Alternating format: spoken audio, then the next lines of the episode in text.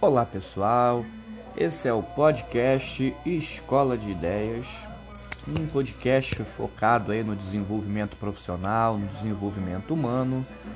Caso você queira conhecer um pouco mais das nossas atividades, você encontra a gente lá no Instagram arroba Ideias Escola.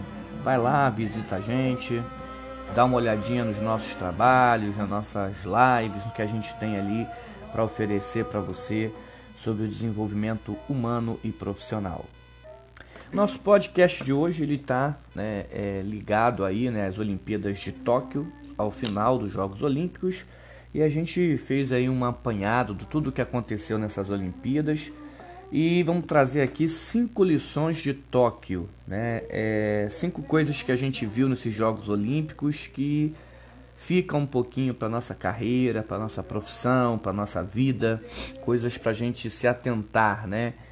É, muitos exemplos, né? As Olimpíadas é uma história de vida muito rica, de tudo que a gente vivencia, né? Das histórias ali é, de cada atleta, né? De cada pessoa que representa ali o seu país e as suas modalidades e algumas coisas a gente percebeu né? E fizemos um compilado de cinco lições para contribuir e ajudar vocês aí no que se refere ao desenvolvimento profissional. Então, quais seriam as cinco lições que nós tiramos de Tóquio, né, para levarmos para nossa vida, né? Primeiro caso que a gente coloca aqui, né, foi a situação da displicência. O que, que significa essa palavra displicência. Displicência tem a ver com indiferença, com falta de cuidado, com falta de foco perante a uma situação, perante ao evento, alguma coisa assim. E a gente vivenciou isso bastante nas Olimpíadas em dois casos, né? A primeira no surf com Gabriel Medina, do qual todos achavam que ele iria ganhar ou pelo menos trazer uma medalha pra gente, né? E o próprio Gabriel Medina, eu acho que achava também que já iria trazer pelo menos uma medalha, né? E se a gente acompanhar toda a história dele nesses Jogos Olímpicos, o envolvimento com a sua esposa, as brigas com o Comitê Olímpico Brasileiro, né? Um conjunto de situações, de farpas, de história que foram tirando o foco dele, foram atrapalhando o processo. E a, a primeira participação né, do, do, do surf né, dele nesse caso acabou sendo marcada por uma displicência que teve ali o seu resultado final, né? A chegar ao ponto de questionar os jurados, a dizer que foi roubado, né? A levar ali para uma situação muito mais grotesca, né? Pelo menos a situação final dele ficou muito feio de usar o argumento de que foi roubado, de que o juiz deu uma nota maior porque o cara era japonês, né? Ficou muito feio, ficou um final muito mais trágico, né? Do que simplesmente ele assumir que foi displicente e que teve várias situações ali que tiraram o foco dele, como trocar o, o coordenador, o, o, o, o, o COI colocou devido à, à, pandemia que só poderia ter uma pessoa como acompanhante de cada atleta. Geralmente as pessoas escolhem um treinador, né? E ele brigou com o Comitê Olímpico Internacional porque queria trocar o seu treinador para sua esposa. Sua esposa brigou na mídia, né, para poder fazer com que ela pudesse ir como acompanhante dele. Então tudo isso gerou um conjunto de coisas, né? E aquele clima de já ganhou, aquele clima de que já iria conseguir uma medalha, que já estava certo, e ao final terminou em quarto lugar e nem uma medalha conseguiu, né? É, a gente traz uma frase, uma frase que eu vi inclusive em um filme, né, popular que me marcou muito, né? É, essa frase diz que é o seguinte: a vitória nos enfraquece. Né? O que, que seria isso? Né? É vencer, estar no topo, quando a gente está lá em cima, quando a gente é reconhecido, quando a gente está no topo da nossa carreira, é onde a gente tem que ter mais cuidado, é onde a gente tem que estar tá mais focado, porque é no topo onde todos estão nos vendo, né? Quando a gente está no topo, todos querem enfrentar a gente. Quando a gente está no topo, todos querem tomar o nosso lugar. Né? Então, nos momentos de vitória, nos momentos que a gente está em cima, é onde a gente tem que ter mais foco, mais concentração e mais cuidado. Né? E a vitória nos enfraquece. Né? Parece meio contraditório, mas é uma realidade. Né?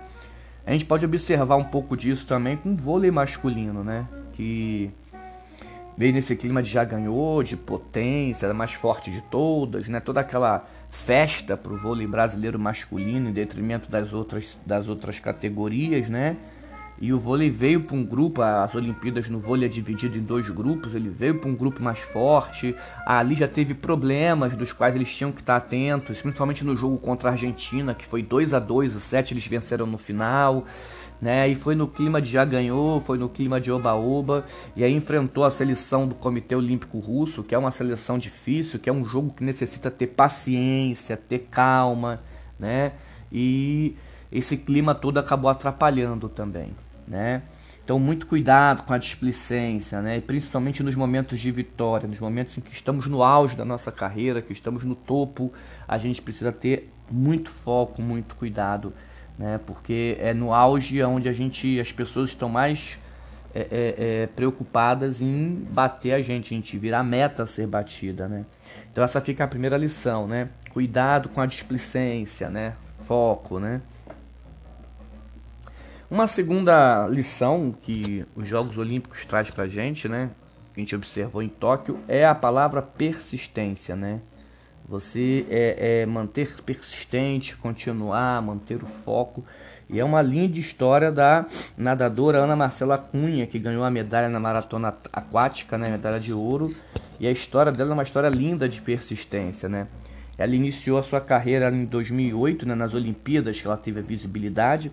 Quando ela tinha em Pequim, tinha 16 anos, ela ficou em quinto lugar, né? E aí ela já estava ali como foco, como auge, como uma novidade, como uma revelação. E todas as expectativas se voltaram para as Olimpíadas de Londres em 2012, onde ela não conseguiu nem a classificação para participar dos jogos, né? Então, do, do, do, da revelação, da surpresa, ela foi direto para a decepção de não conseguir nem a classificação, onde todo mundo esperava que ela fosse conseguir, né? E mesmo assim ela não desistiu, manteve essa persistência. E aí vieram os jogos de 2016 no Rio de Janeiro, onde ela conseguiu a classificação, né, participando das Olimpíadas na sua, na sua, no seu país, né? Era altamente favorita a medalha, pelo menos, e ela ainda ficou em décimo lugar, né? Então ela passou por uma situação de revelação para decepção, para frustração, mas manteve-se persistente, né? E continuou seus trabalhos aí até que veio para as Olimpíadas de Tóquio, onde antes, né, uns dois anos antes, ela ainda passou por uma doença autoimune que prejudicou muito a preparação dela, atrapalhou muitos trabalhos para que ela pudesse continuar ali os treinos para as Olimpíadas, persistiu e chegou a Tóquio e conseguiu aí a, a, merecida medalha de ouro, né? Então a história dela é uma história de persistência e a gente tem que entender isso na vida profissional, na carreira. Se a vitória nos enfraquece, as derrotas nos fortalecem, né? Os momentos ruins, os tropeços, as tristezas, as frustrações, é ali que a gente se alimenta e ganha força e mantém a persistência dos nossos objetivos para a gente conseguir chegar aonde a gente sempre desejou. Uma linda história de de persistência, né? A terceira grande lição que Tóquio traz pra gente, né, é uma história de compromisso, né? Como é difícil nos dias atuais a gente manter um compromisso, né? Seguir a risca os combinados, seguir um compromisso, manter um trabalho com início, meio e fim, né? Manter essa esse compromisso. E essa é uma história muito bonita do representante do Brasil, que é o Isaías Queiroz, que ganhou na canoagem também a medalha de ouro, já foi vitorioso também em 2016. Mas a história dele é muito legal, né? Que o ex-técnico dele, o Jesus Morlan, né? Que ele já, esse ex-técnico do, do, do Isaquias Queiroz já tinha revolucionado a canoagem, né? De 2016 para cá. Mas ele veio a falecer de câncer no ano de 2018 e esse ex-técnico do Zaquias Queiroz já tinha toda a programação definida do que ele deveria fazer até as Olimpíadas de Tóquio, né? Todo o planejamento já estava bem seguido, dos treinos, das atividades, para que ele pudesse ir para Tóquio bem preparado. E o Isaquias, mesmo com a morte do seu ex-treinador, manteve o compromisso do treinamento, cumpriu a agenda do ex-treinador, seguiu tudo que tinha sido planejado há dois anos atrás e conseguiu aí chegar a Tóquio e conseguir a medalha de ouro. Né? Então, isso é uma história de compromisso, da gente manter ali né, é, é, os combinados, as tarefas, os objetivos, as metas, a persistência e o compromisso, eles andam muito próximo, né? Só é persistente quem mantém os seus compromissos e segue até o fim aquilo que foi, que foi decidido, né? Outro ponto muito interessante da história do Zaquia Queiroz, que eu não sei se vocês sabem, que para ele manter o foco né, no seu grande rival, no seu grande é, é, é, é vamos dizer assim, rival não no sentido negativo, mas na, no sentido do esporte, ele deu o nome do seu rival da canoagem, quem ele deveria né, ter como base para poder enfrentar, colocou o no nome do filho, para nunca mais esquecer do rival a ser batido, né? O nome um dos filhos do Zaqueu, do filho do Zaqueu Queiroz é Sebastião Queiroz, né? Sebastião é o grande rival dele na canoagem, que ele deu o nome pro filho para lembrar do rival a ser batido, né? Então, Isaquias Queiroz traz pra gente uma grande história de compromisso, de, né, de foco, de manter o trabalho, né, com tudo que aconteceu e foi premiado também com a medalha de ouro, né? Isso muito muito legal também essa história.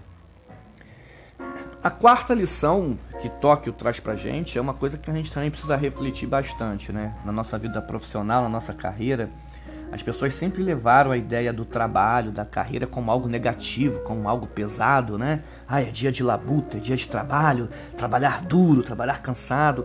A maioria das pessoas vê a imagem do trabalho da profissão como algo negativo, como algo ruim, como obrigação, como algo pesado. E duas pessoas trouxeram pra gente aí uma lição de Tóquio de que podemos sim fazer nossa profissão, fazer o nosso trabalho e gostar e ser leve, ser feliz, né? Trabalhar, seguir a nossa profissão e fazer com leveza, com alegria, com boa vontade, né? E a gente viu muito isso na história do Herbert Conceição, do boxe, que ganhou a medalha de ouro, e da skatista da fadinha, da Raíssa Leal, né? Ambos leves, alegres, brincalhões, fazendo ali o seu compromisso, tanto do boxe quanto do skate, mas com alegria, né? Vivenciando aquilo com leveza, fazendo a sua obrigação, mas sem ser um fardo, sem ser um pesado, sem ser aquela obrigação. E isso é importante a gente refletir, né? Porque se a sua profissão, se o seu trabalho atual está sendo um fardo, está sendo cansativo, está sendo estressante, é hora de parar para pensar é hora de refletir, é hora de traçar metas, é hora de reconsiderar pontos, é hora de fazer um planejamento. A história do Herbert Conceição, inclusive na final, né, do qual ele enfrentou o ucraniano, que era o atual campeão mundial, um lutador totalmente sujo, né, no sentido do esportivo, né? Um ucraniano que dava socos quando a luta estava parada, ele tinha uma forma né, que não era muito honesta de lutar e de ganhar. E mesmo assim tá lá o baiano tranquilo, alegre, na leveza dele, foi seguindo o seu caminho, fazendo o seu trabalho e conquistou aí a medalha de ouro. Né? E a Raíssa com toda a pressão, com toda a balada, baladação do mundo do skate, né? dos famosos que estavam lá, na nova modalidade, das Olimpíadas, ela teve uma leveza, uma brincadeira, uma tranquilidade. Essa é a mensagem né, que eles passam, né? Vamos levar o nosso trabalho com leveza, com tranquilidade, né? Vamos tentar manter aí, né? É, é, a alegria no que a gente faz, na transformação que a gente oferece, na contribuição que a gente dá. Né? O nosso trabalho, a nossa profissão é uma contribuição social que a gente dá para as pessoas, né? Vamos lembrar desses dois, trazer essa leveza para a vida profissional, né? E a principal lição que eu acho que os Jogos Olímpicos de Tóquio trouxe para todos nós, né? Não tem como não destacar é o caso da americana né, Simone Biles, da, da ginástica olímpica, né, do qual ela mostrou para o mundo inteiro a importância de cuidar não só do nosso corpo, do nosso físico, das questões materiais, mas das questões mentais e emocionais também.